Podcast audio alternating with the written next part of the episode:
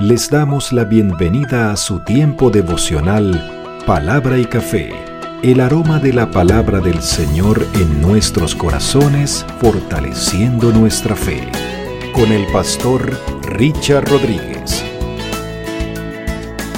Por R12 Radio, más que radio, una voz que edifica tu vida. Bienvenido. Para hoy en palabra y café dice de la siguiente manera, Señor, ayúdame a amar tu sabiduría. Estamos en el tiempo de, en la temporada de sabiduría de lo alto. Estamos metiéndonos en el libro de Proverbios, recién comenzamos. Animo a los que no pudieron... Eh, estar presentes el, día de ayer en la primera entrega, en la introducción del libro, para que puedan ver el devocional y ponerse al día en, los datos técnicos, sobre todo si en el, en el inicio, en, el, en la introducción en realidad de esta temporada. Sabiduría de lo alto. Tenemos que decir a, modo de aporte técnico en esta ocasión, que los proverbios, el mashal, o mejor dicho, como dice aquí exactamente en el hebreo, déjenme buscarlo, dice Mishli, Mishlei, en realidad, Mishlei Shelomo ben David Melech Israel. Proverbios de Salomón, hijo de David, rey de Israel. Este mashal, que puede ser traducido, como lo habíamos dicho, como parábola, alegoría, fábula o incluso acertijo, eh, una enseñanza o un término que puede también entenderse como dominar o regir, en realidad se refiere a un refrán, a un proverbio, a una máxima que proviene de la más sabia sabiduría o la más eh, interesante sabiduría popular. La experiencia de la vida habla porque la historia a través de las generaciones va mostrando cómo la palabra del Señor se hace realidad y nunca deja de ser, porque el corazón del ser humano no cambia. Si nosotros consideramos el corazón del hombre hoy en principios éticos, morales y espirituales, viene a ser exactamente igual al corazón de los antiguos. Solamente que eran otros tiempos, sí, eran otras tecnologías y toda la cosa, pero en realidad el corazón no ha cambiado. Entonces e, es una sabiduría popular que se da por la experiencia acumulada y transmitidas normalmente o generalmente de padres a hijos, de generación a generación. Oímos decir, como decía mi abuelo, como decía mi bisabuelo, y, vamos recordando dichos, refranes y experiencias que han enseñado. Bueno, los proverbios son una compilación de esos dichos y refranes que cuando hablamos de generación a generación, de padres a hijos, a, a, nietos y a bisnietos que se va transmitiendo, tiene que ver con lo que vamos a enseñar hoy, con lo que la palabra del Señor tiene para hoy. Cabe decir que como dato técnico también que pues la parte de los proverbios de la sabiduría de Israel no es única de Israel, también se consideró la sabiduría o los dichos expresados en otras eh, regiones, en otras sociedades como Egipto o Mesopotamia en, aquella época, de manera que coincide eh, estas sociedades en sus dichos y refranes por lo que hemos dicho. Eh, digámoslo de esta manera, el pecado caracteriza la humanidad.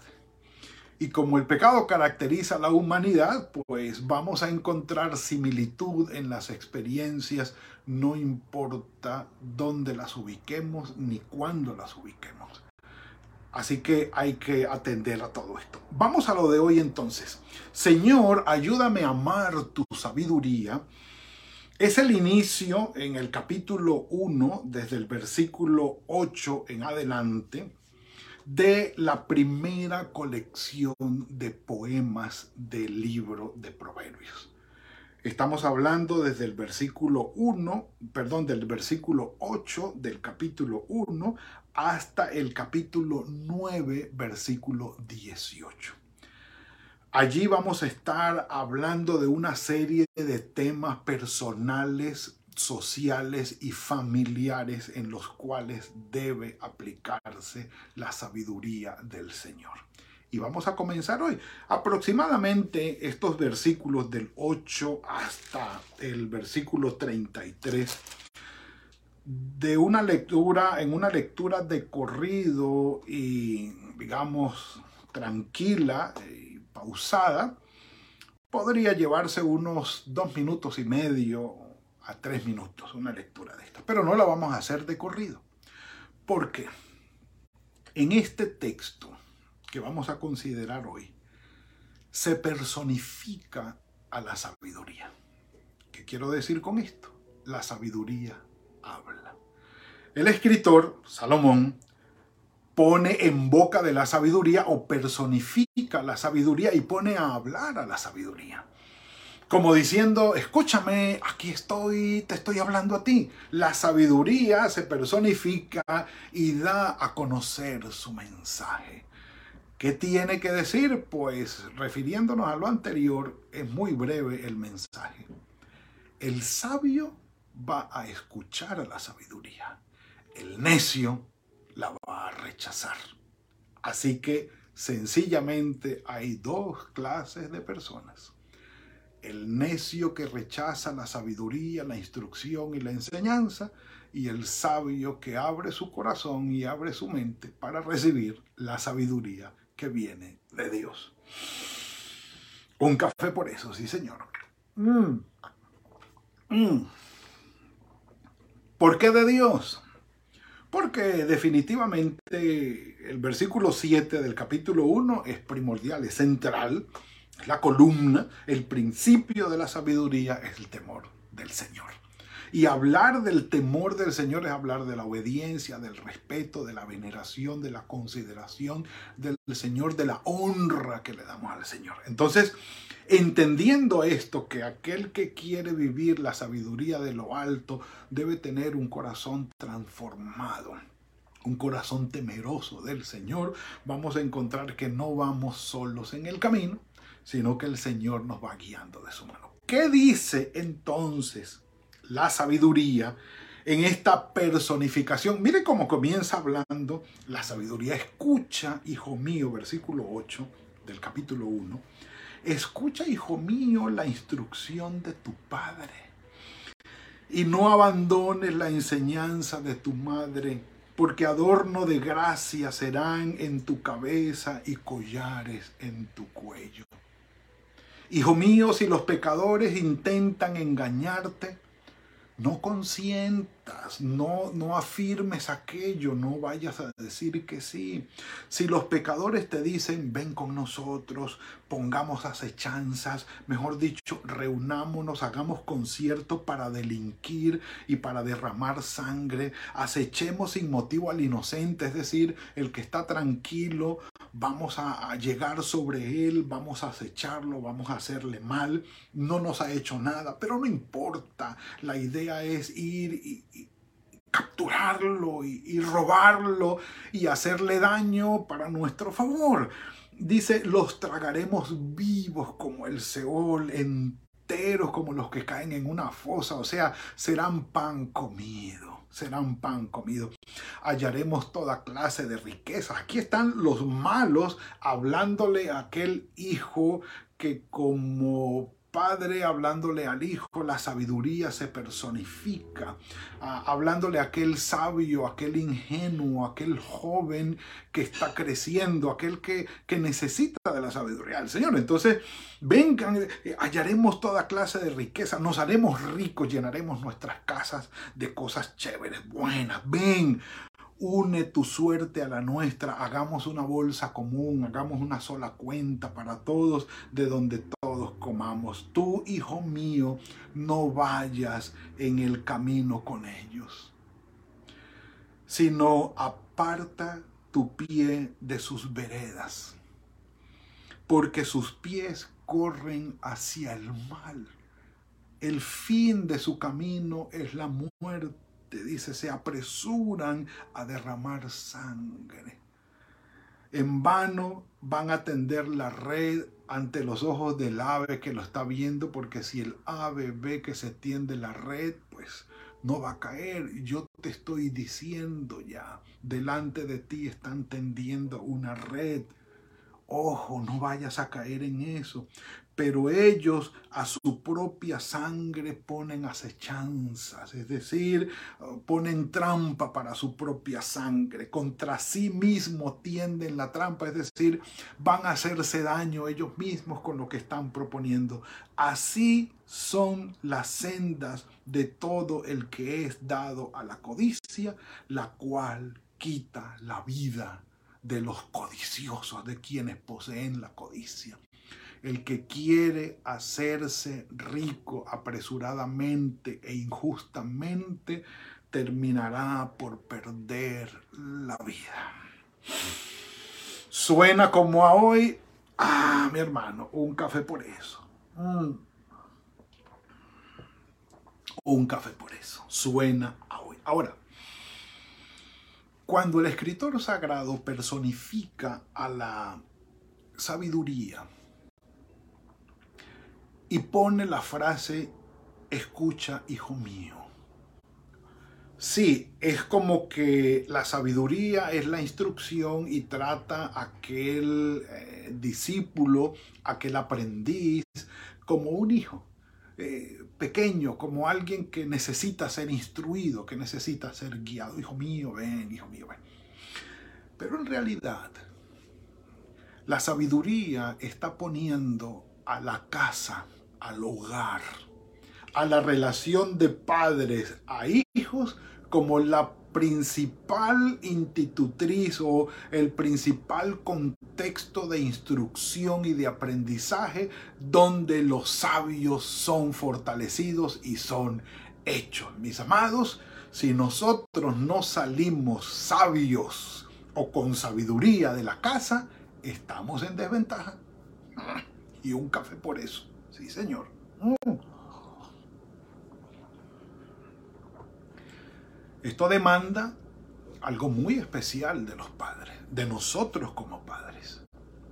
Sentar a nuestros hijos e inculcarles sabiduría, porque no nos digamos mentiras. Nosotros podemos decir quienes somos ya adultos, podemos hacer cuentas y hacer listas de lo que nuestros padres nos dejaron en nuestro haber, lo que nos enseñaron. Tal vez sí nos dieron algunos malos ejemplos y algunas cosas que no hicieron bien. Pero muchos de nosotros quienes estamos aquí conectados podemos decir lo que aprendimos de nuestros padres, lo que la sabiduría de ellos nos dejó, el ejemplo de ellos nos dejó.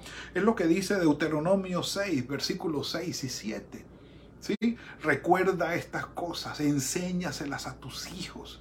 Cuando te levantes, cuando te acuestes, cuando andes con ellos en el camino, enséñales, enséñales. Eh, Mateo 10, 37 dice también que el que ama a padre y madre más que a mí no es digno de mí, palabras de nuestro Señor Jesucristo. ¿Qué quiere decir esto? Que va a haber padres que van a mal instruir a sus hijos. Es decir, que van a dar enseñanzas en contra de la voluntad de Dios y de nuestro Señor Jesucristo.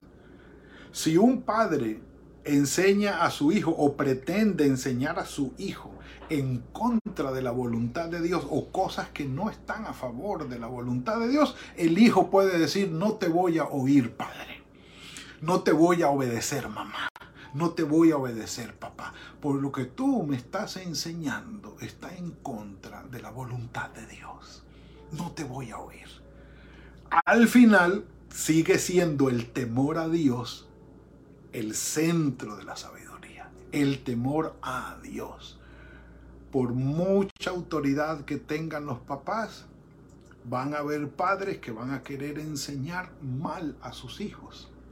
Y el hijo basado en la sabiduría de Dios, el joven basado en el temor de Dios, puede decirle a su padre, padre, madre, para allí, porque me estás enseñando algo que no es de Dios y no voy a obedecerte, no voy a obedecerte.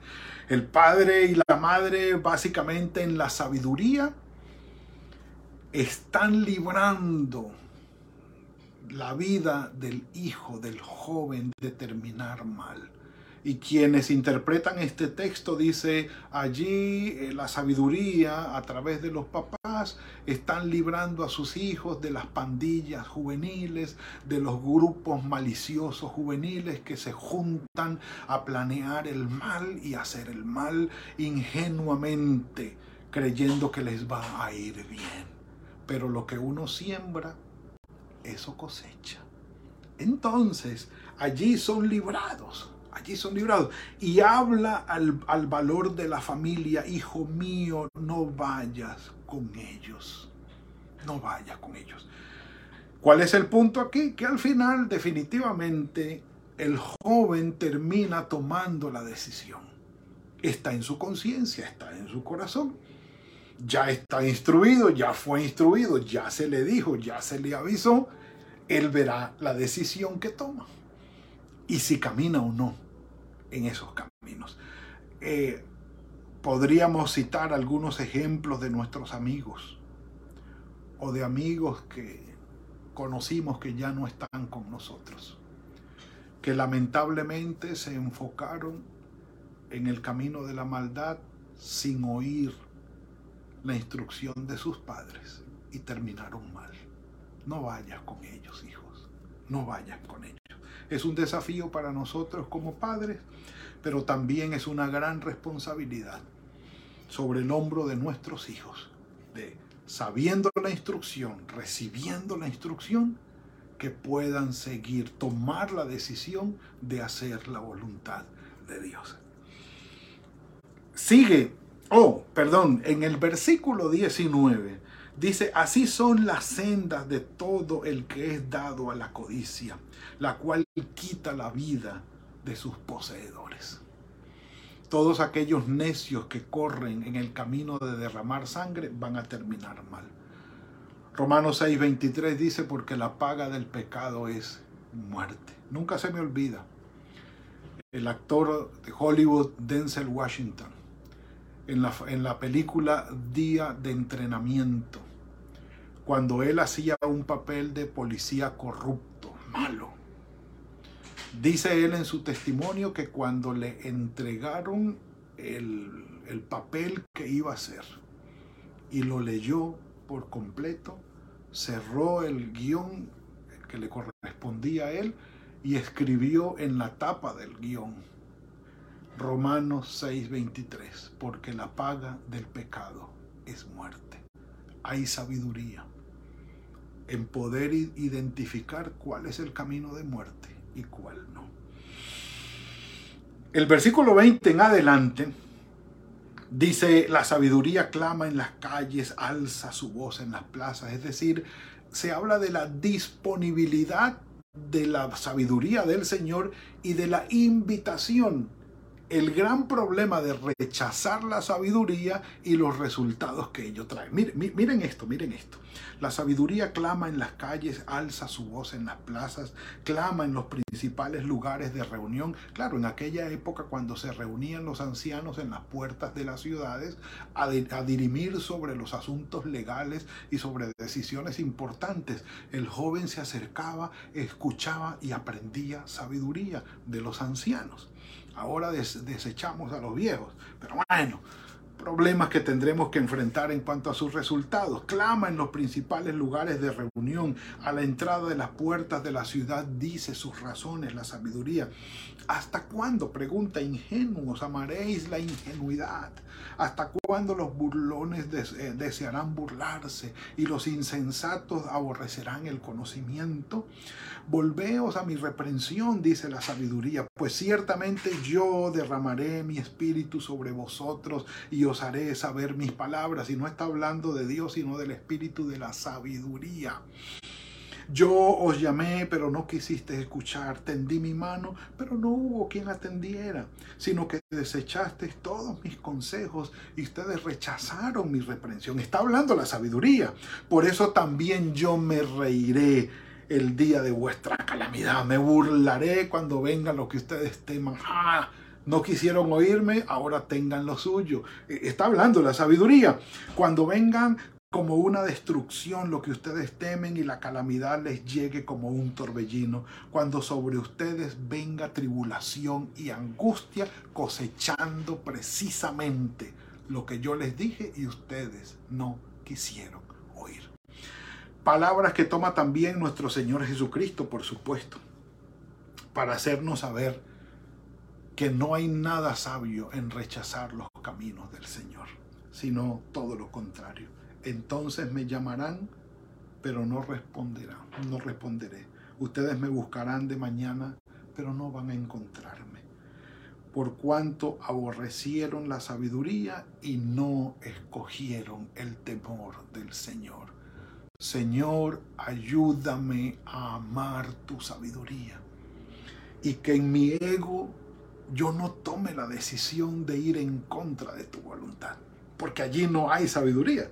¿eh? sino que rechazaron mi consejo, menospreciaron mis reprensiones, comerán del fruto de su propio camino y se hastiarán de sus propios consejos. Porque el desvío de los ignorantes los matará y la prosperidad de los necios los echará a perder. Cuando un necio prospera, el resultado es terrible, mis amados.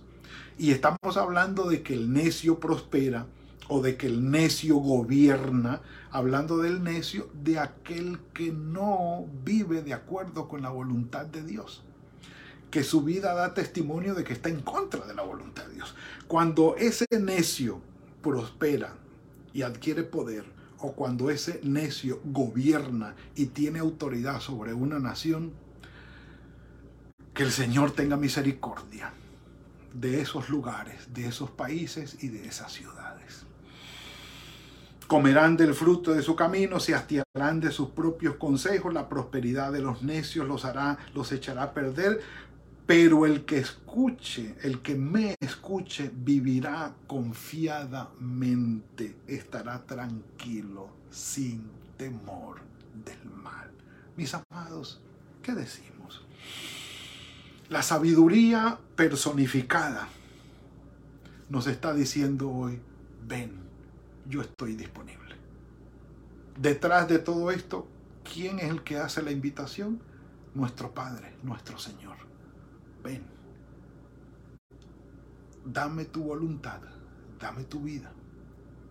Asume la honra, el temor a mí, y yo te voy a bendecir con la sabiduría.